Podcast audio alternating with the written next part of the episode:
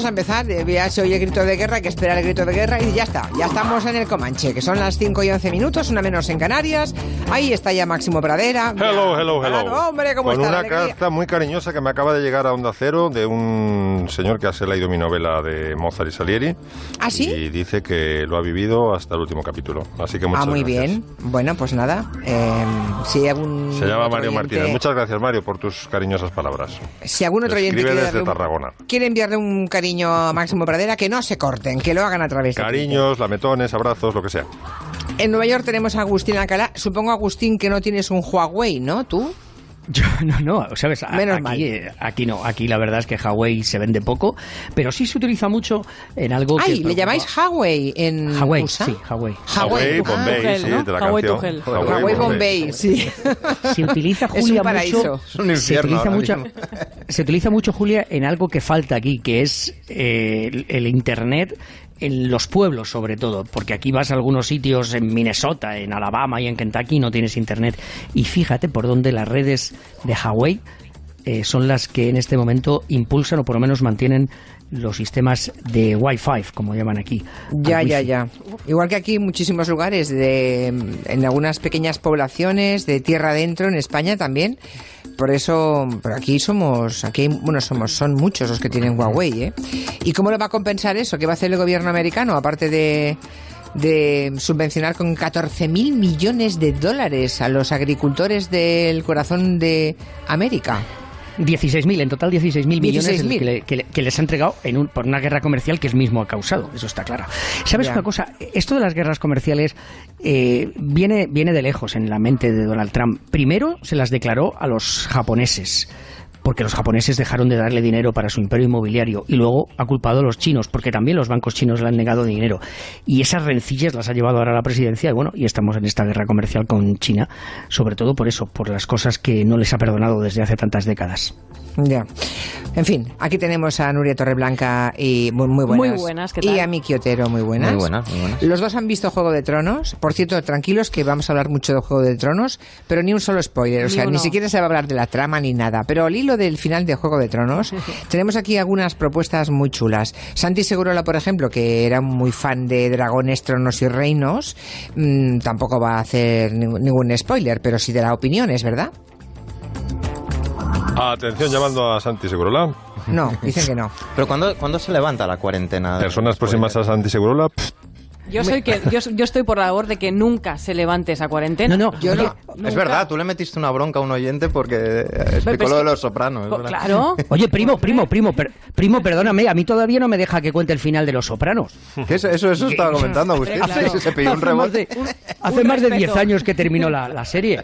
Para los A que mí me dentro de parece- 10 años quieran ver Los Soprano, tendrán todo el derecho del mundo a verlo limpios, inocentes. No, hombre, no. Sí, sí. Ya, yo, bueno, yo tampoco estoy de acuerdo con Nuria. ¿eh? Yo por mí ya el día siguiente, el día siguiente, para cabo de una semana ya contaría, por favor. Es que no ha visto juego, pues que no lo vea tú. o- Es que tampoco pasa nada. Yo, por ejemplo, me, Hombre, me he perdido... sí, ¿qué pasa? Yo no, yo me he perdido un montón de, de temporadas de la serie. Yo soy una recién llegada a Juego de Tronos. Y ahora que sé cómo acaba, me voy a ver la serie desde el principio. Y va a tener mucha gracia Pero pensad también. por un momento en el, Hombre, cre- por en el ejemplo, creador, en el creador. O sea, reventar tu trabajo no- Mira, no, hace ninguna gracia que te revienten La el segunda, trabajo. mira, la segunda vez que ves el sexto sentido es maravillosa. La primera vez no sabes de qué va. Y entonces cuando acaba, ¡oh!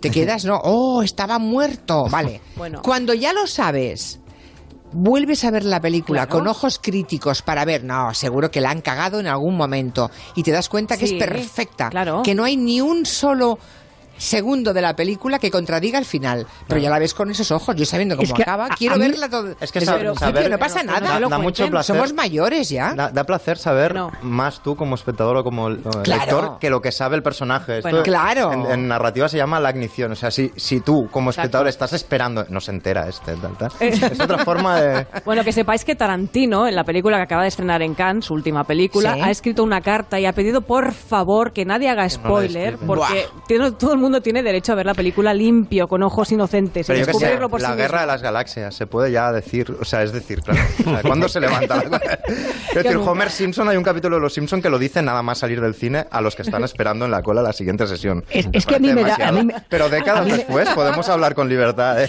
Bueno, A mí eh, me da, no a mí me da perdón, Julia, Julia, a mí me da que es que la rubia danesa quiere proteger a la rubia de A Juego de Tronos. A. A todo, Ya. no, yo protejo a todo el mundo. Daenerys. Aquí nada de spoilers. A ver, Santi Segurola, ¿ya sí ahora o no? Sí, sí, Bueno. estoy aquí, eh, en, he estado en plan náufrago 15 minutos. pero Sí, bueno, pero bueno, te hemos pidiendo recuperado. ayuda. No ha pasado nada. El caso es que Máximo Pradera mm, ha encontrado músicas. Bueno, la sintonía ya saben cuál es. La sintonía es la sintonía de Juego de Tronos. Espera, que ahora no la tenemos. Vale. Pues atención porque Máximo Pradera ha hecho una selección. Pero de la misma sintonía, sí. De la misma música de cabecera. Claro, porque bueno, el, final de Juego de Tronos ha, dejado un regusto amargo en muchos seguidores de la serie, ¿no? Algunos decían que era un, despropósito, que ya los eh, personajes estaban desdibujados, que eran demasiado eh, simplones, que sobre todo acusaban a los guionistas de haber renunciado a la complejidad psicológica, ¿no? Y no, habéis entendido nada del alma de cada personaje y tal. Y bueno, pues ya hemos visto cómo cargarse una narración mítica. eh, y en la playlist que os propongo, vamos a ver algunos modos de cargarnos también su no menos legendaria sintonía de créditos que sabéis que da problemas en la- entre las parejas. Está la famosa pelea en por si se compra el mueble Lumbist o el otro. Eh, a ver, le peleas a muerte, he visto yo en, en Ikea. Y luego está la, la pelea cuando empieza Juego de Tronos, si dejamos la sintonía o avanzamos un minuto hasta que empieza el turrón. Eh, la pelea es, no, no, déjalo, que, es, que, que quiero entrar en ambiente, que quiero entrar en ambiente. Porque es verdad que es una, una sintonía muy, muy bien hecha. Y, Sí, sí, y- a mí me dan ganas de salir al balcón y dar un discurso como... Efectivamente, y sabe, A y mí sa- la sintonía, sí. Gráficamente la cabecera a mí no me dice nada. Es un poco aburrida, sí, sí, me recuerda a un videojuego. Pero la, Son la- vulgares. La, sintonía es tan eficaz porque juega todo el rato con el intervalo de quinta, que es eh, el intervalo medieval por antonomasia. Ta tan, tan, tan, ta, ta, tan, tan, ta, tan, al heraldo, y enseguida escuchas una voz que dice Ned Stark, Lord de Winterfell, Guardián del Norte, Mano del Rey. Mm, Es como si estuviera anunciando a los personajes, ¿verdad? Bueno, pues eh, vamos a ver distintos modos de cagarla con la sintonía. Traigo una versión de flauta dulce, que ya es un instrumento repelente. Bueno, Versión Niños Pesados 2 con flauta dulce y el tercero de los niños con caja de cartón en plan tambor casero. Ay, ay, ay. bastante guay, ¿eh?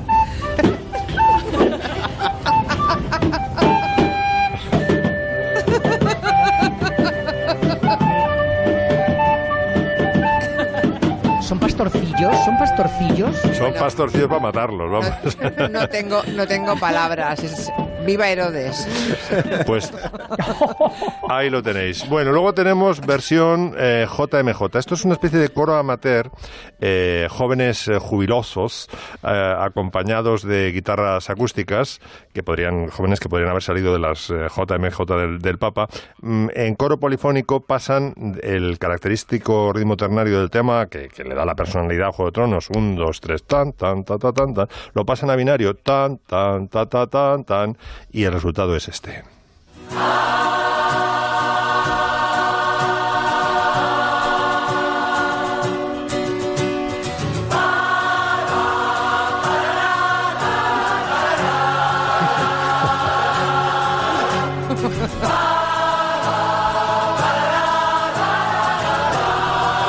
Carissimi fratelli, gracias por esta música que me está... No, te imaginas ahí a un, Yo- a un papa agradeciendo estos Mira que te digo que pre- prefiero los niños de la flauta. Sí, esta parece el coro de Ciudadanos, ¿no?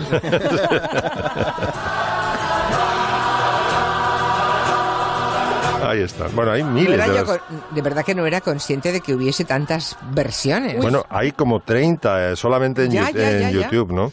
Por cierto, Ya, que ya. el compositor de la, de, de la serie, aparte de ser muy del tema, vamos, de la cabecera y de toda la música, aparte de ser un gran músico, está buenísimo. Es como el hermano pequeño de Mel Gibson. No sé si lo habéis echado un vistazo, luego lo, lo Ah, subo pues a, a Twitter. no.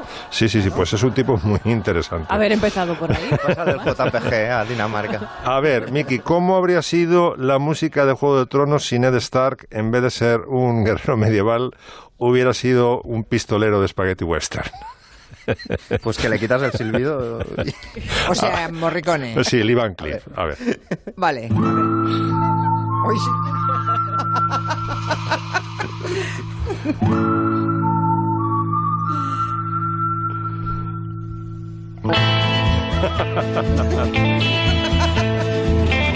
Le quitas la guitarra eléctrica y se quedan nada. Nada, se ha quedado en nada. Oye, pues no Oye, suena pues, mal, ¿eh? no, Es no. buena esta. ¿eh? Para un western, perfecta. Perfecto, sí. Sí, sí, sí.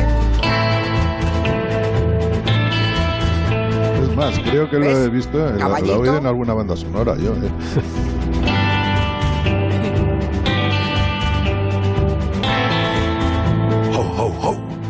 Aquí hay un oyente que me rectifica lo de, lo de la cabecera.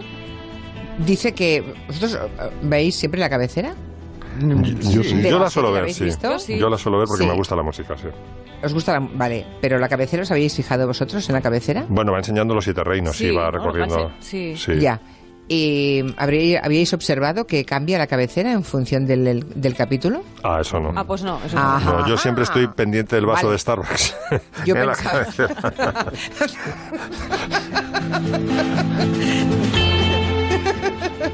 El caso es que dice un oyente que en el último episodio, por ejemplo, todos los en- todos los ah, entornos están destruidos, o sea que si se mira la cabecera Te te hacen vas dando spoiler. cuenta, Es una te hace un spoiler, poco el claro, un- spoiler de lo que viene después. Un spoiler ectópico antes de nacer ya. Menos mal que Nuria Torreblanca no lo ha visto porque si no le hubiera soltado un soplamocos A HBO, la productora escribo a HBO y les sí, sí. digo, ¿pero Claro, de qué vais? ¿De qué vas? Bueno, luego Bastante. seguimos, ¿eh? Luego seguimos con más músicas, porque entre 30 la selección que ha hecho Máximo Pranera promete. Al hilo del final de esta serie, la que ha conseguido audiencias millonarias más grandes en la historia de la televisión, Miki Otero nos quiere hacer un poco de resumen de cómo otras series que también han finalizado han provocado situaciones parecidas a Juego de Tronos. Claro. División de opiniones. Sí, es como esto sería como explicar la reacción a las reacciones al final de, de- de Juego de Tronos. Porque, claro, se ha vuelto, lo explicaba un poco Máximo, Máximo antes, ¿no? Es decir, los fans se han vuelto locos. O sea, han empezado a llamar estúpidos, incompetentes a los guionistas. Eh, A reunir firmas. a reunir firmas que llevan... Bueno, hace un par de días llevaban un millón de firmas en Change.org para que se rodara un remake. O sea, es decir, para que se volviera a rodar todo el final eh, con otro guion, ¿no? ¿Pero con el mismo final o con otro con final? otro final. Ah, claro, vale, para- vale. Sí, sí, con el mismo. Pásame la hoja que firmo. Pero no solo, esto viene de antes, es decir, eh, ya lo comentábamos un día, es decir, controlaban incluso los hábitos alimenticios de George R. R. Martin, el novelista, los fans de Juego de Tronos, porque decían que si seguía así de obeso y currando tampoco, que no iba a acabar, que iba a morir antes. Entonces le tocaban la cresta en plan, come sano, porque si no, no... Cuídate. Te vas a morir. Pero entonces la gente ha puesto como el grito en el cielo, en plan, eh, eh, esto pasa porque, porque estos tiempos la gente es una narcisa y se cree que con el derecho a decidir el final de las series. Y además esto tenemos ha redes pasado- sociales. No ha, no ha pasado en la vida, tal. Y yo siempre, ante este tipo de reacciones de sociología pop barata, de, de, esto no ha pasado nunca, la civilización se va al garete, siempre tiendo a desconfiar un poco. Yo expliqué un día, si os acordáis, lo del Fire Festival, que era un poco esto, un festival de música que se, se había, bueno, había sido una gran ruina. Y el análisis era el mismo, que era por culpa de Instagram, las redes sociales, y explicamos cómo, por ejemplo, en Altamont, en el concierto de los Rolling Stones, habían eh, pagado a los Ángeles del Infierno con cerveza, digamos, para ser la seguridad del evento, y aquello había acabado fatal. Hace décadas, con lo cual siempre hay ejemplos antes de situaciones que ahora se analizan como si fueran eh, lo peor del mundo. O ¿no? sea, has encontrado Pero muy antes, ¿eh? Por ejemplo, este siempre es un buen momento, en honor a Ibáñez y también a Máximo, para que suene esta canción, por ejemplo.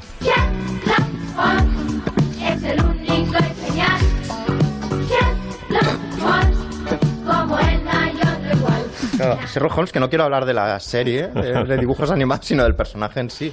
Eh, claro, o sea, Sherlock Holmes es un personaje, lamento Nuria hacer spoiler, pero es, A ver. es un personaje que sobrevive a su adicción al opio, sobrevive a un montón de casos, pero es que sobrevive a que lo tiren desde unas cataratas, ¿no? O sea, es decir, Conan Doyle, el, el autor de Sherlock Holmes, estaba harto ya de escribir eh, eh, casos sobre, sobre su detective, porque consideraba que podía hacer otras novelas eh, mejores, ¿no? Entonces hay un Sí, momento, que, en un que- momento que le eclipsaba como escritor histórico. Exactamente. Que le- Él quería ser el. Sir Walter Scott de, de finales del 19. Cosa que ha pasado tradicionalmente, pues incluso con Cervantes y con otros, ¿no? Pero la cuestión es que él decide que, ya, bueno, que es suficiente, que el personaje se está comiendo a la persona, que él como escritor eh, debe cambiar, y entonces él publica El problema final en el año 1893, es decir, hace, hace bastante tiempo. eh, y bueno, el personaje cae de las cataratas de Reichenbach y se supone que el personaje muere, ¿no? Y entonces, ¿quién es la persona más sabia en el entorno de un escritor siempre? La madre. La madre de Conan Doyle le dice, ojo. Ojo, porque no les va a molar ni un pelo a los fans de, de Sherlock Holmes que, Que lo mates que lo, así. que lo hagas desaparecer y que te laves las manos y que no vuelvas a, a retomarlo, ¿no? Pues bien, eh, eh, publica el, el relato en el Perico Strand, 200.000 bajas del periódico instantáneas, porque no iba a haber más casos de Sherlock Holmes, y le empiezan a mandar cartas con insultos a su casa, pero bueno, insultos muy subidos de tono. Insultos, Ríete de los haters de hoy. Sí, como los trolls de hoy, pero en, tu en el buzón de tu casa. Pero insultos inflamados, con retórica de Jiménez Dos Santos, para entendernos, como algo muy, muy bestia, ¿no? Y, mogollón de cartas a Baker Street, a- donde se supone que, que- vive Sherlock Holmes, ¿no? Hasta que no puede más y en el año 1903, o sea, un- una década después o así, tiene que volver a retomar eh, al personaje en la casa deshabitada. Tiene que volver a, revivirlo porque los fans, el equivalente de principios del siglo XX de los trolls de Juego de Tronos, los fans le han exigido que ese personaje tiene que volver, ¿no? Una matización, Miki, como experto, como, como aficionada a Sherlock Holmes. La vuelta de, de Holmes después de la muerte se produce con el perro de los Baskerville. Sí, pero está, es como una precuela. ¿no? Exactamente, Como- pero él Claro, contesta esa demanda tan tremenda que hay de, de Holmes. Dice, bueno, mm, no me obliga a, a resucitarlo, pero por lo menos me llevó la pasta que me ofrecen los americanos, porque creo que la, lo- la publicó por, por presión de los americanos, por dólares americanos, y, y luego ya veremos si fue el, el mayor éxito de su carrera. Yo creo que es el, el relato más Y es que es- famoso. es uno sí. de los más buenos, sí. Pero luego. mm, Luego, eh, efectivamente, la casa obligado a hacer deshabitada. en la casa deshabitada a, a de resucitarlo de algún modo, ¿no? Pero hay más ejemplos, por ejemplo, este. ¿Qué es esto? Es la, la cabecera de mi serie británica favorita de Ah. todos los tiempos. ¿Qué, qué te ambienta a ti? Un poco James Bond, ¿no? Un Sí, poco un pelín, sí. Un rollo así. Es una serie del- de, de los años 60, británica, que se llamaba El Prisionero. Quizás, quizás lo, ha- la hayáis visto alguno, El ¿no? prisionero, De no el prisionero. fugitivo, ¿eh? El prisionero. el vale. prisionero. Parecías más joven, Miki. Sí, bueno, ya sabes que yo soy yo vivo, en, vivo en el siglo. Es un viejuno, Eh, estoy sí. varado como en, en cosas que no me tocó vivir. La cuestión es, eh, esto eh, tiene el rollo Bond porque se supone que el protagonista es un agente secreto británico que decide dejar de trabajar ¿no? para los servicios secretos y entonces eh, eh, lo deja y entonces lo sedan y amanece en una especie de isla extraña de ambientación así mediterránea de la que no puede salir. Pero los que quieren sacarle el secreto a este personaje no pueden matarlo porque la información que tiene es tan importante que no pueden matarlo, pero tampoco dejarlo ir porque necesitan esa información. Entonces, durante toda la serie, el personaje se decide intentar, eh, se dedica a intentar escapar de esta isla, ¿no? Bien. Pues la cuestión es que pasó lo mismo con el final de esta serie que con Juego de Trenos. Su creador, que era Patrick McGohan, le pasó lo mismo que a George R. Mar- R. R. Martin, casi. Es decir, su personaje no podía escapar de la isla y a él casi le pasa lo mismo, casi no lo dejan irse de Gran Bretaña porque hizo un final muy atropellado, muy psicodélico que nadie entendió. Y entonces lo empezaron a escrachear directamente, a perseguir. salía a la calle y lo perseguían, eh, le enviaban cartas de todo tipo, él se quería ir de Gran Bretaña, eh, no podía. Eh, incluso hay una canción de un grupo que se llama The Times eh, que el título es Yo ayudé a Patrick McGuhan a escapar, que es el creador de la serie. La canción es esa. Vicky, si me, si me permites, Sí. Sí, sí. Didi, me parece Santi. que te estás olvidando de una de algo grandísimo, yo creo que de escala mundial, que es Los Serrano. Los Serrano, claro, el final. Claro, lo podemos, podemos- yo, yo me había reservado para el final preguntar a los oyentes qué finales les habían irritado especialmente. Los Serrano No perdidos. había pasado nada. ahí. Era un sueño. Pero viene, aparte de esta canción, eh, hay más ejemplos en esa época. Star Trek, año 1968, tiene dos temporadas. A ver, a ver. Star Trek ha tenido una vida larga y próspera, como dice su lema, pero estuvo a punto de no tenerla. Eh, hicieron dos temporadas, la audiencia era eh, bastante discreta y, y los fans de Star Trek se fueron a las puertas de la NBC, de la cadena, acamparon allí, rollo 15M, con pancartas, etcétera, etcétera, para reclamar que rodaran la tercera temporada inundaron de cartas la NBC hasta que lograron realmente que renovaran y que hicieran la tercera La temporada y hasta ahora que se siguen haciendo pelis. Y esto podría seguir, ¿eh? 2001 con una serie de marcianos que era Roswell, enviaron miles de botellas de Tabasco, colapsaron la cadena y consiguieron que se siguiera rodando.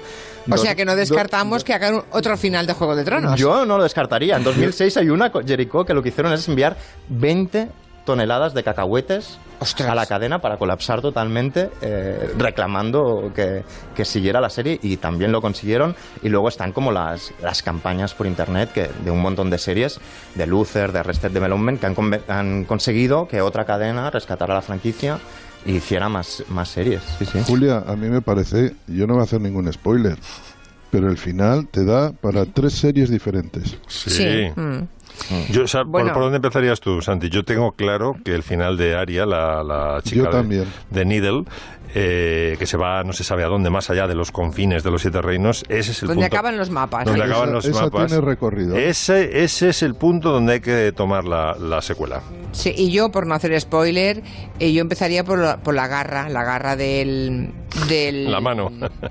No, no, Ah, no, no, no. la garra. no. Del dragón. Lo que el Ah, dragón coge ah. con la mano, ¿eh? Con la Garra, ¿vale? Del último capítulo. Sí, que no vamos a Pues- decir qué es. No, no vamos a decir lo que coge el dragón No, no hace en el falta. último capítulo. Hay- que se va y no sabemos dónde. Pues que a partir de ahí. Pero es y que... que- lo que se lleva no esté como creemos. Pero ahí está la, está la magia incluso de un mal final, ¿no? Que tú puedas imaginar como... Claro. Aparte es imp- imposible que a un fan le guste el final de algo, porque si eres Sí. fan de una cosa no quieres Claro. que acabe. Con lo- ¿Y, y cuál es el mejor final? Que, has- que- Bueno, a lo mejor quizás si alguno no habéis visto este último episodio, quizá no debería escucharnos unos minutitos, ¿eh? Porque estamos desvelando un poco demasiado, No, ¿eh? Estamos Yo jugando ahí muy sí, fuerte, ¿eh? Pero no. Estamos A cabreando mí el a final, de, a- el final de Mad Men me pareció mm, muy bueno. O sea, a me mí pareció gran creo que- final. de los sopranos A mí me también, el de pareció- los sopranos, glorioso. Y el de Los Soprano también, Santiago, me pareció tan bien que fui al, al bar, donde Pero es la final. claro. Confirma Sonia, una oyente de Twitter, que la cabecera de Juego de Tronos cuenta la historia, efectivamente, avanza el capítulo y lleva un trabajazo de la leche, leo literalmente, en una sola toma, algo enorme. Y cambian detalles en algunos, en según qué capítulos. Mira, ¿no os habéis dado cuenta? ¿Lo veis? Ninguno. Igual Lo- volvemos a ver Los Serrano y vemos también claves de... Fijaros, Resines en este capítulo tiene más pelo y eso quiere decir... con, con Belén Rueda allí, es que eso sí que fue un delirio al cuadrado. ¿eh? Sí, sí, hubo mucho cabreo ahí. también. Enseguida les contamos em, comida a domicilio. Dirán, hombre, pues como en todas partes en, en Manhattan, ¿eh? Ya, pero ¿para perros? ¿A que no lo sabían? Pues sí. En Onda Cero, Julia en la Onda, con Julia Otero.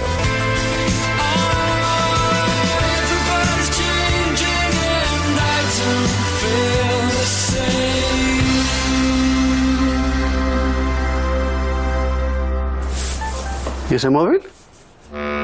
Imprevisto. Es nuevo, me lo he tenido que comprar. ¿Y el mío qué? El mes que viene. Nuevo rasca sueldo de tu vida de la 11. Gana al instante 2.000 euros al mes durante 15 años y disfruta de esos maravillosos imprevistos. Nuevo rasca sueldo de tu vida de la 11. Ya verás cómo te encanta mi nueva casa. Su alarma de Securitas Direct ha sido desconectada. Pero si también te has puesto alarma. Sí, es que cuesta mucho menos de lo que pensaba. Escuché en la radio que podías calcularlo online en su web y por lo que cuesta no veas la tranquilidad que da. En Securitas Direct protegemos lo que más importa. Llama ahora al 945 45 45 o calcula online en securitasdirect.es. Recuerda 945 45 45. Onda Cero. Europa es una historia de éxito que ahora está amenazada por movimientos populistas y totalitarios. Por eso debemos unirnos. El 26 de mayo volvamos a creer en Europa. Vota por la Europa que quieres. Vota PSOE. ¿Necesitas ayuda profesional para un familiar con adicción?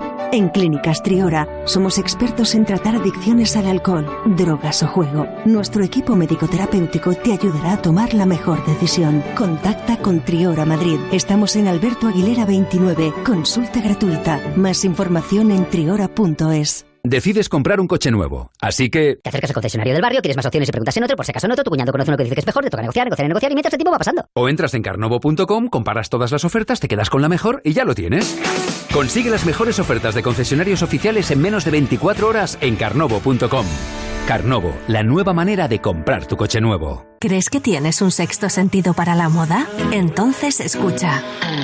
El 25 de mayo a las 19 horas ven a Plaza Norte 2 y participa en el desfile que marcará tendencia. Verás los outfits más creativos, con los cambios y novedades de la próxima temporada. Plaza Norte 2, la cúpula de Madrid, carretera de Burgos, salidas 17 y 19. Dicen que son las cigüeñas quienes llevan a los recién nacidos a sus casas. Pero a los de Faunia no. La última cría ha pesado 25 kilos y ha medido 95 centímetros. Y así no hay cigüeña que se atreva. Ven a conocer a la cría de manatí, a sus papás y a cientos de especies únicas en el mundo. Desde 18,90 euros en faunia.es. Faunia, más cerca, imposible. Descubre el nuevo mundo de las cocinas de porcelanosa. Ven a tu tienda porcelanosa y sorpréndete con el diseño, los materiales y sobre todo con la innovación y la tecnología de nuestras cocinas. Y además, del 24 de mayo al 8 de junio, con descuentos muy especiales. Las cocinas de porcelanosa te enamorarán. Realvisión te ofrece la tecnología más avanzada en todas las especialidades. Catarata, retina, cirugía con láser, medicina estética. No lo dudes. Pide cita en el 900-900-524 o visita realvision.es. Realvisión, clínica oftalmológica integral. Tu clínica de confianza. Es hora de cambiar. Dale un nuevo aire a tu hogar y ven a Muebles Adama. Tienen de todo para renovar tu casa. Salones, dormitorios, colchones, sofás, con transporte y montaje gratuito y la mejor financiación.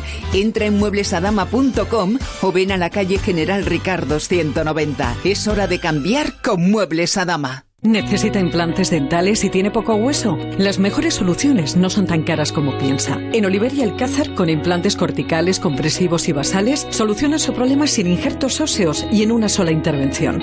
Consulte su caso en el 91 564 6686 oliveryalcázar.com.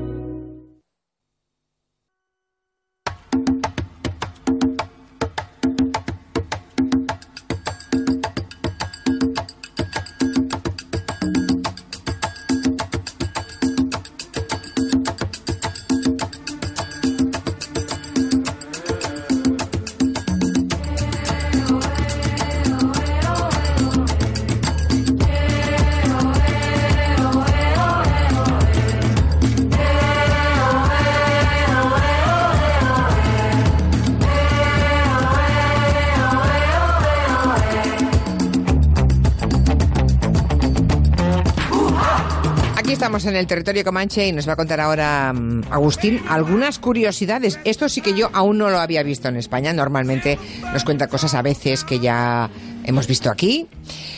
Pero lo de un servicio a domicilio que prepara comida para perros y la lleva a casa, ¿alguien lo ha visto en España? No, ¿verdad? Vale, cuéntanos, Agustín, ¿es verdad que es un negocio que está creciendo? Los queremos tanto, son, son los mejores de nuestros ah, compañeros que siempre están a nuestro lado, que están tan contentos de vernos. Aquí, Julia, hay 90 millones de perros. Yo no soy gatuno, pero me he informado y hay 86 millones de gatos. En Nueva York ya hay, por ejemplo, edificios muy caros y muy finos que tienen entre su personal del edificio un dog sitter para que se quede con tu perro o por 50 dólares por tres horas un vecino joven puede eh, cuidarte de tu perro mientras que tú sales, cuando, claro, el animal esté educado y no moleste. Pero hoy os, ven- os vengo a hablar de una nueva trend, de una nueva moda que está llegando también a los estómagos de los perros, porque ya hay compañías que ofrecen comida de perro preparada, que no es de bote o procesada, sino preparada la noche anterior y que te envía a tu casa por entre 3 a 5 dólares el paquete cada mañana. Es un servicio a la carta de comida deluxe para los perros que fíjate, ha crecido en Estados Unidos en los últimos cinco años un 70% e incluye, entre otras cosas, platos de pollo, de patatas, de espinacas, de carne con zanahorias, todo cocinado y en porciones acorde con el peso del animal. Y los dueños dicen que está- tiene mucho eh, beneficio porque los perros tienen mejor olor de boca, mejor pelo y no tienen problemas de salud. Y es un negocio que está creciendo porque, prepararos, lo que los norteamericanos se gastan en comida preparada en mascotas anualmente es 30.000 millones de dólares. ¿Y quiénes son los responsables de este cambio, de esta nueva moda de eh, dar a sus perros comida preparada que les llega esa misma mañana? Pues eh, los más jóvenes. Eh, el 80% de los millennials y de la generación Z, que son sus primos hermanos más jóvenes, que tienen un perro aquí en Estados Unidos. Anda. Pero no es, no- no- o sea, es diario, no es como que el perro diga hoy pizza y Netflix y, y llame. O, o sea, quiero decir que tú programas para que venga cada día la cosa, ¿no? No, no, tú O- lo que haces es que contratas un servicio igual que... Hombre, no. una- tampoco Claro. tú te, pides comida No todos los días. Claro, claro, no. de vez en es- cuando. Ah, mira, hoy, sí. fiesta. Hoy fiesta, ¿no? Bueno, pero- Hoy, pero Bobby, vas a comer pollo. No Claro, no, pero, pero cuidado, es que, es que claro, eh, las compañías cuentan con que tú contrates esto, a lo mejor los fines de semana no, pero ya sabéis una cosa, al perro que le dais comida humana o otra cosa que no sea pienso o comida de bote, no va a volver a comer la- el pienso nunca. Con lo cual esto es un servicio que, eh, Miki, eh, los creadores quieren que sea al menos toda la semana. Es muy gracioso Ah, vale. que eso ocurra en el país donde seguramente peor se come del mundo, que es en Estados Unidos. Claro. Bueno, eh, claro, es que mm, es mejor el pienso de animales que, que El- el muchas cosas el que comen. El perro comiendo un arroz con brócoli y el amo comiendo el hot dog o arroz. El perrito caliente, que luego se le cae y se lo da al perro. Dice Ponce en Twitter que un Just Eat para perros demuestra que no es necesario un meteorito para extinguirnos. bueno, ahí lo dejamos. En fin, a- ayer el New York Times publicó una carta de Alison Felix, esa tremenda velocista americana, Y dice Segurola que, siendo una de las mejores atletas de los últimos tiempos, es muy importante lo que dice esa carta, ¿no? Denunciando eh, el trato que dan las grandes multinacionales, patrocinadoras de las deportistas, eh, ante la maternidad de esas mujeres del deporte. Sí, seguro que Alcalá lo ha leído. Eh, Alison Félix es una de las mejores atletas de todos los tiempos. Ha participado en cinco Juegos Olímpicos, ha ganado multitud de medallas, ha sido 11 veces campeona del mundo, corredora de 100, 200, 400 metros. eh, una mujer muy admirada también porque es una belleza verla correr. Es un- pero plantea en esta, en esta carta o en este artículo que escribe en- para el New York Times el terrible dilema que tiene una mujer cuando hace deporte, de lo que nos olvidamos los hombres muchas veces, e incluso los espectadores, el sacrificio que hacen muchas mujeres eh, retrasando o no pudiendo eh, tener hijos por eh, ganar el dinero que le corresponde como profesional. Es decir, un hombre puede tener 15 años de carrera, de los 20 a los 35 años, tener 15 hijos y, digamos, puede tener algún tipo de problema no derivado exactamente del parón que eso significa. En cambio, una mujer, eh, por muy buena que sea, y si eres muy buena más, resulta que eh, tienes contratos profesionales muy grandes con las marcas de deportes, en este caso con Nike, en la cual eh, contratos que están re- relacionados con los éxitos que tenga. Y claro, mujeres de que en su plenitud, con 25, 26, 30 años, eh, probablemente en algunos casos querrí- querrían ser madres, no lo pueden ser porque tienen que sacrificarlo por, por eh, sus carreras profesionales. Hace dos años, eh, Alison Felix decidió tener un hijo y claro, la relación contractual que tenía con Nike cambió radicalmente. Es decir, eh, Y no lo había contado hasta ahora, deduzco, ¿no? Sí, no, no, es que ha empezado una campaña y Muy creo bien. que está muy bien de Karen Gusher, una eh, maratoniana fondista americana y de una gran eh, ochocentista, especialista en 800 metros, Alicia Montano, que esa llegó a correr embarazada. Pero claro, el, el que- sí, sí, pero hay carreras, la puedes ver en YouTube, y en carreras importantes con, con cuatro y hasta cinco meses de, de Se embarazo. la ve la tripa, simplemente se la ve para- la tripa muy bien. Sí, sí, el problema que tienen, claro, es que estas mujeres, una vez que pierden el fulgor en la pista porque deciden tener un hijo, que bueno, pero luego la recuperación, las marcas al principio no son tan buenas, digamos que pierden... eh, eh, pierden expectación igual entre el público y sobre todo para las firmas eh, comerciales que las patrocinan. Es un poco locura Claro. correr con un, con un embrión de, de un feto ya de cuatro meses, te cae, o sea, cualquier tropezón y fíjate la que Mm. armas. Bueno, No, y en es que además- hace una irresponsabilidad, vamos. Es que Santi, además a mí al leer la carta esta, Santi, la impresión que me daba, tú bien lo sabes, a- los atletas a este nivel lo que más odian es lesionarse. Lesionarse, tener una lesión grave y frenar durante seis, siete o un año sus actividades y poder correr. No, la mujer quiere decir que más importante para una mujer atleta a este nivel no es una lesión, es quedar embarazada. es que si quedas embarazada probablemente eh, o no lo- o no te quedas embarazada porque quieres eh, se- ya se- son profesionales ganar el dinero que te corresponde son superestrellas o retrasar la maternidad hasta límites que muchas veces ya no, no pues se, se salen de, de, de- de la esfera que ellos esperaban vital o tener que apechugar con el contrato que tenías con, con Nike, por ejemplo, y que te digan, no, no, es que no nos interesas, nos interesas mucho menos que antes, eres mujer y puede que tuvieras mucho eh, tuvieras mucho tirón antes, pero es que ahora no tienes eh, ninguno. Y claro, es cierto que vuelven y que vuelven con dos o tres años y algunas vuelven muy bien, pero son dos, tres años perdidos.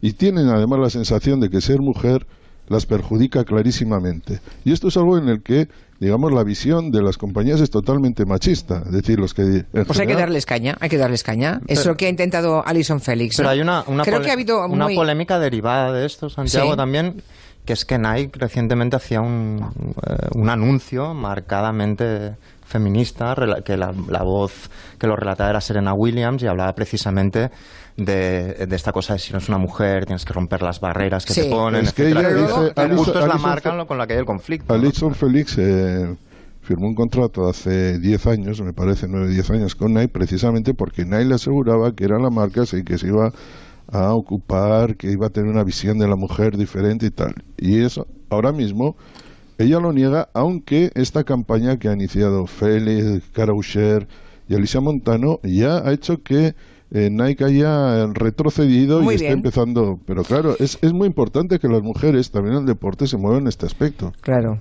Y que ellas den el primer paso, claro, Mm. porque entonces las seguimos. Es que ocurren cosas en las que no Claro. estamos, de las que no Es que, estamos Julia, es que estamos pendientes, nosotros- ¿no? Y ahí- nosotros- ahí tienen que hacerlo, claro. Nosotros vemos una 100 metros masculinos, 100 metros femeninos. ¡Ay, qué buenos son! ¡Qué, qué, qué bien corre Sí! ¡Qué bien eh, corre eh, Alison Félix! Pero luego las circunstancias de los dos son muy diferentes por ser hombre-mujer. Está claro. Por cierto, lo que decías, Máximo, que es una irresponsabilidad correr, no, no sé yo, mm, hombre, no, desde luego no creo que sea muy recomendable, ¿no? Yo creo que con cuatro meses, Alicia Montaño, Montano, creo que en cuatro, por lo menos le vi participar en una prueba. No, no hizo la marca de su vida, evidentemente, pero fue una competición relativamente importante. Sí, sí, bueno, Pero pues... con, con eh, tripa que- además, ¿eh? Con tripa. Sí. ¿eh? Bueno, eh, yo me fui a esquiar sin saber que estaba embarazada y, y- y fue un fin de semana de esos que me, me di trompazos por todas partes. Fue un fin de semana de, de mala nieve, digamos. La nieve ya no estaba en buenas condiciones y, y un montón de trompazos. Y luego, cuando a cabo de unos días supe que estaba embarazada, pensé, pero ¿cómo es posible que haya resistido todos los trompazos de ese fin de semana? Así que todo depende, ¿no? Hay quien haciendo reposo tiene pérdidas, eh, puede, puede perder el, el- el- el- el niño, ¿no? Y quien, bueno, Claro, la diferencia es que tú no lo sabías. Claro, claro, no, no, no lo sabía, no, no. Y Es que no, y no, no lo sabía. No te habrías ido a esquiar. No, no, seguro que no. No, yo no me hubiera ido a esquiar, eso seguro. Pero no lo sabía. Eh, Bueno, esas cosas que pasan a veces, la naturaleza a veces nos engaña. Y cuando crees que no estás embarazada, estás embarazada o viceversa. Bueno, seguimos ah, ahora con Kiko Veneno. Por los caminos. Un disco que Nuria han catalogado de reinvención de Kiko. ¿Por qué? Sí, bueno, además es que si Kiko Veneno no existiera deberíamos inventarlo por estas cosas precisamente, ¿no? Porque tiene más experiencia que nadie y aún así tiene el espíritu más joven que nadie por reinventar un disco. Sombreros rotos, este disco que es atrevido, que es arriesgado, pero es que Kiko siempre está en evolución, no se conforma con hacer siempre lo mismo, siempre está probando cosas y sobre todo lo que tiene este disco, que es lo que tiene la obra de Kiko, son grandes canciones, que las puedes vestir con unos trajes o con otros, pero ahí están las grandes canciones, las canciones de Kiko, ¿no? El título, Sombreros Rotos, se, bueno, remite a una canción de Kiko ya de la época de Veneno. Decía la canción, en la canción Los Delincuentes decía, me quiero asegurar que mi sombrero está bien roto para que los rayos entren en mi cabeza. Con lo cual, más de 40 años más tarde de escribir esa canción, se cierra ese círculo con este título de disco, ¿no? Que es un libro disco, por cierto, con las letras y una colección de, de ilustraciones y es un repaso de la historia de Kiko firmada por su hijo Adán. Y un último consejo, si queréis hacer algo útil con vuestra vida, id a un concierto de Kiko Veneno, porque si todavía no lo habéis visto en directo, que es donde hay que ver a Kiko, vais a flipar. Te está esperando sombrero roto y casi nunca se cansa de esperar. Le enviamos un abrazo si nos está escuchando, que a veces de vez en cuando nos escucha Kiko Veneno. Bueno, Yo, seguimos. de- de las personas que me he encontrado ha sido de las más interesantes que me he encontrado en mi vida como periodista. ¿Las? De las personas que, Ah, vale, que vale, es tienen que no- la, no la había- fortuna de encontrarme por, por mi profesión. Ha sido una de las... Y por cierto, gran hincha del Betis. Más que Florentino. Y- pero es verdad que muy generoso en las entrevistas. Yo lo entrevisté también nunca, hace cinco años o así para el país y vamos, fue una maravilla. O sea, aprendí una hora más que toda la carrera. Pues nada, viva Kiko Veneno, queda claro. Seguimos con la sintonía de Juego de Tronos. Tengo curiosidad por ver qué otras versiones ha encontrado, bueno, ha encontrado y, y escogido Máximo Pradera y por qué. Bueno, hay una cantante y actriz de musicales de Broadway muy buena que se llama Christine Chenoweth, que vamos a, ha ganado algún premio Tony, que no lo regalan precisamente, son los Oscars del teatro, que es famosa por sus agudos extraordinarios y por su agilidad eh, de, de soprano coloratura. ¿no? De hecho, hay- llaman, la, la apodan Cheno, eh, y, y hablan de la nota cheno, que es una nota que solo alcanza ella dentro del teatro musical. ¿no? Y es resultó ser una gran fan de Juego de Tronos. Y entonces Anda. fue al show de Jimmy Kimmel, que es un, eh, un buena fuente de allí, un, un humorista y presentador, y dice, eh, le, le saca el tema de Juego de Tronos y dice, creo que, te, que sueles cantar la, la sintonía en la ducha, ¿no? Entonces se levanta con una espada, eh, de, de- de- ¿cómo se llama? El metal es el valirio, ¿no? El, no me acuerdo cómo se Acero llama. Acero valirio. El acero, el acero valirio, simulando que tiene una espada de acero valirio, casi le dan la, la cresta a Jimmy Kimmel y se suelta esto. A ver. Yeah, I'm ready. Yeah. Show us how you. operatic version. Okay.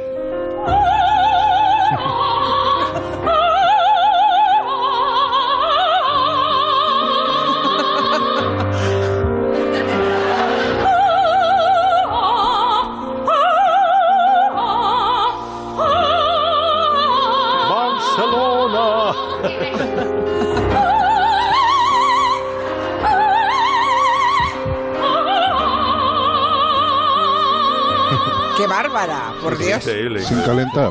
Esto es de, de de romper, repente. de romper un vaso de cristal, ¿eh? Tú imagínate que coincidía con ella en el gimnasio, Mira, en la mira, ducha. ¡Qué miedo! Luego tenemos una versión muy muy elegante que recuerda el eh, jazz de David Brubeck del Take Five. Es el pianista de jazz Scott Bradley que está especializado en, subir eh, vídeos virales a YouTube. Se reúne con un saxofonista de cool jazz que se llama Dave Voss y se marca esta versión tan jazzera de Juego de Tronos. Saxo tenor.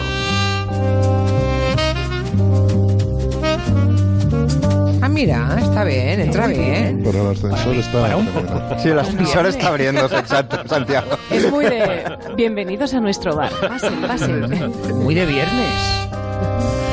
Sí, con esto es como de hacer comentarios. Pues en Madrid el calor es más seco. es como, te viene charla de, conversa de ascensor, ¿no? También puedes estar a punto de aterrizar, ¿no, señoras y señores? También, también. Estamos a punto de tomar tierra en el aeropuerto Adolfo Suárez.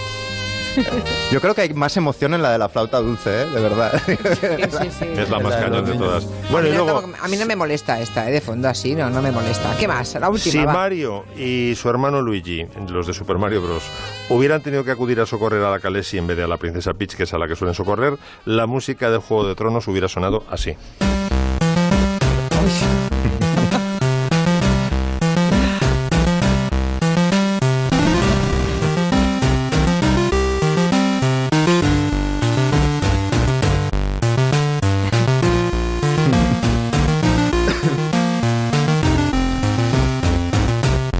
Bueno, pues yo, yo creo que nos estamos nos, nos quedamos casi todos con, Con la flauta. Con la Con la flauta. flauta Sí, sí. No, la, Ponla, por favor. la- Por, por favor, Voy a ponerme un capirote del periódico en la cabeza La y cheno, hacer la, que silbo es. la cheno es sensacional, ¿eh? Sí, la Me cheno, da no, miedo. es- es increíble. Mírala. Mira, mira. Fantástica esta de la flauta de los niños. ¿Te lo imaginas también en la función escolar con los padres teniendo que aplaudir al final? Vamos, y no dudes que aplaudiría Hombre, vamos. de corazón. Lágrimas. Claro. Hombre. Como escarpias.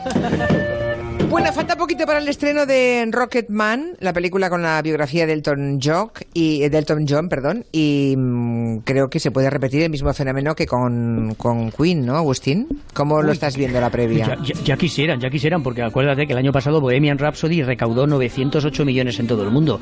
Y el estreno en Cannes eh, de esta semana ha sido bastante bueno, bastante positivo. Rocketman está dirigida, por supuesto, como has dicho, a Sir Elton John.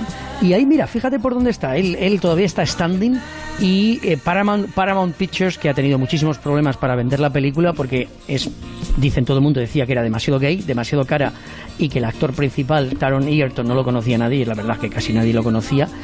Y vamos a ver lo que sucede Julia, porque si tiene un, un buen debut y sobre todo vende bien eh, para la gente en Hollywood que quiere arriesgar y quiere hacer películas buenas eh, va a ser algo muy importante porque en estos momentos, claro, acuérdate de lo que hemos hablado muchos, muchos, muchas veces, los servicios de streaming, el Hollywood que sí, insiste en repetir segundas, terceras, cuartas, enésimas versiones de las películas de superhéroes, está limitando mucho lo que pueden hacer productores, directores, actores y actrices y si esta película triunfa, a pesar de que tiene un tema, porque hay, por ejemplo, sexo entre dos hombres y se puede ver, y eso en algunos lugares de Estados Unidos eh, mm, no se va a permitir, en China, ya estoy, ya estoy seguro que no se va a permitir. Eh, es China, ¿no, Agustín, el problema con, con, con, Hollywood en estos temas, sobre todo? O sea, sí, sí, sobre todo, y sobre todo... hay, en ese mercado, sobre todo. Hay muchas partes en este país, en el medio oeste, en, en, en las grandes praderas, en territorio Trump, que esta película, si se ven escenas de hombres haciendo el amor, está claro que va a tener una ya verás cuando la vea ¿Tenemos... Rocío Monasterio. Tenemos... Tenemos trailer. Tiene un, tiene un nombre, Rocío Monasterio. Una amiga mía decía que parecía de una peli de Almodóvar de los 80. Rocío Monasterio. Ese es. Trailer, venga.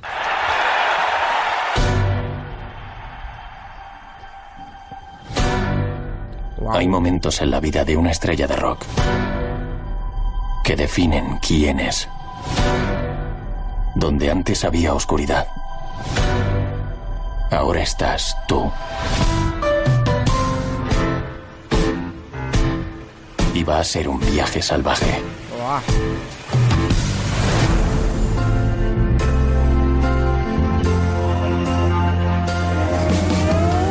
Pues nada, ya estamos en, en la cuenta atrás del estreno de Rocketman. Volviendo a Juego de Tronos, dice un oyente que si eres seguidor de Juego de Tronos y aún no has visto el final, entonces que no vengas con historias, que no eres seguidor de Juego de Tronos. Es verdad. Y Inma añade a esto, se puede ver la serie, estoy de acuerdo, dice, se puede ver esa serie como cualquier otra cuando tienes tiempo. O bien, si eres un auténtico seguidor, te levantas de madrugada antes de ir al trabajo y ves el capítulo. Es la diferencia entre ser fan o no serlo. Sí. Eso lo dices bien. Bueno, mañana se juega la final de la Copa del Rey entre el Barcelona y el Valencia. ¿Cómo ves tú a los equipos, Santi? ¿Quién crees que puede ganar? Yo sé que queda muy poco tiempo, pero a mí se me caen las lágrimas con el Rocketman. Fue el primer disco que me compré del Ton John, año 72. Ah. Fue a mi tienda de Baracaldo, disco serrano. Pregunté porque la había oído en Radio Luxemburgo y dije, mm, ha llegado Rocketman del Elton John y me dijo, ¿cómo? ¿Quién? Y, eh, Tom Jones. Me dijo, no, no, Elton John, ¿quién es ese? Bueno, pues esta fue la canción que le, lanzó a la fama. Pues, pues, el New York Times y el Washington Post eh, y el Wall Street Journal la ponen, buf, que parece que es maravillosa. Ah, sí, bueno. Pues hay que decir que Elton John, cada cual que piense lo que quiera, entre el 70 y el 75 fue la estrella más grande del pop. Hay canciones maravillosas, sí, sí. Grabadas a fuego en la memoria. Y hablando, mi favorita, eh, bueno, no, la dejo para otro sí, día. Sí, sí, sí. Tienes miedo de parecer un come yogures, pero dila, dila. Dila que está, está Quintanilla ahí. Es sorry seems to be... ¿Cuál, cuál? No, la, ah. mía, la favorita mía es eh, Mona Lisa um, Mad Hatter de eh, Honky Chateau o Tiny Dancer. Oh, Tiny Dancer. Tiny Dancer. La mía, sorry, seems to be the hardest word. Y hablando de fútbol, eh, mañana hay una final de mucho cuidado porque lo que parecía una cosa no sencilla, pero asequible para el Barça, ganar en la Copa, ganar la Liga y ya más complicado eh, ganar la Copa Europa pues ahora está muy está imposible porque ha perdido la Copa Europa, como todos sabemos, alguien Alcalá, alguien perdió en Liverpool. Mañana final donde el Barça con el Valencia se han cambiado las tornas. No digo que sea favorito el Valencia, pero cuidado. Vale, pues oh, qué pena, nos hemos quedado hasta sin la música de Juego de Tronos. Es que claro, somos son las seis. Os tengo que echar. Que os hecho, venga, va a casa. Que ya son horas de, de fin de semana. Adiós a todos. Noticias y seguimos con el gabinete.